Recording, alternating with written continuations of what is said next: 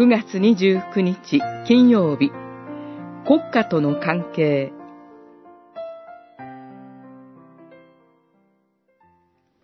人は皆上に立つ権威に従うべきです。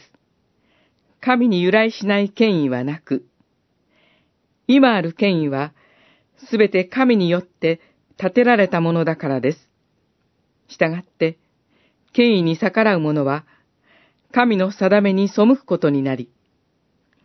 背く者は自分の身に裁きを招くでしょう。ローマの信徒への手紙、13章、1節2節国家権力の宗教への介入が不安視されている昨今です。憲法を改正して、戦前、戦後の全体主義的な国家を取り戻そうとする風潮があるという意見が、教会内外で表明されています。この時代にあって、私たちはどのように認識し、考え、行動すればよいのでしょうか。どのような時代であっても、教会の最も大切な働きは、福音宣教です。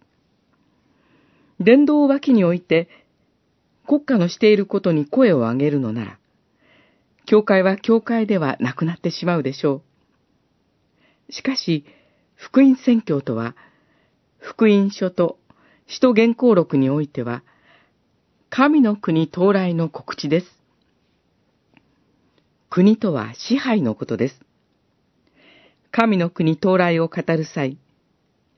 国家の支配のあり方と神の支配のあり方は常に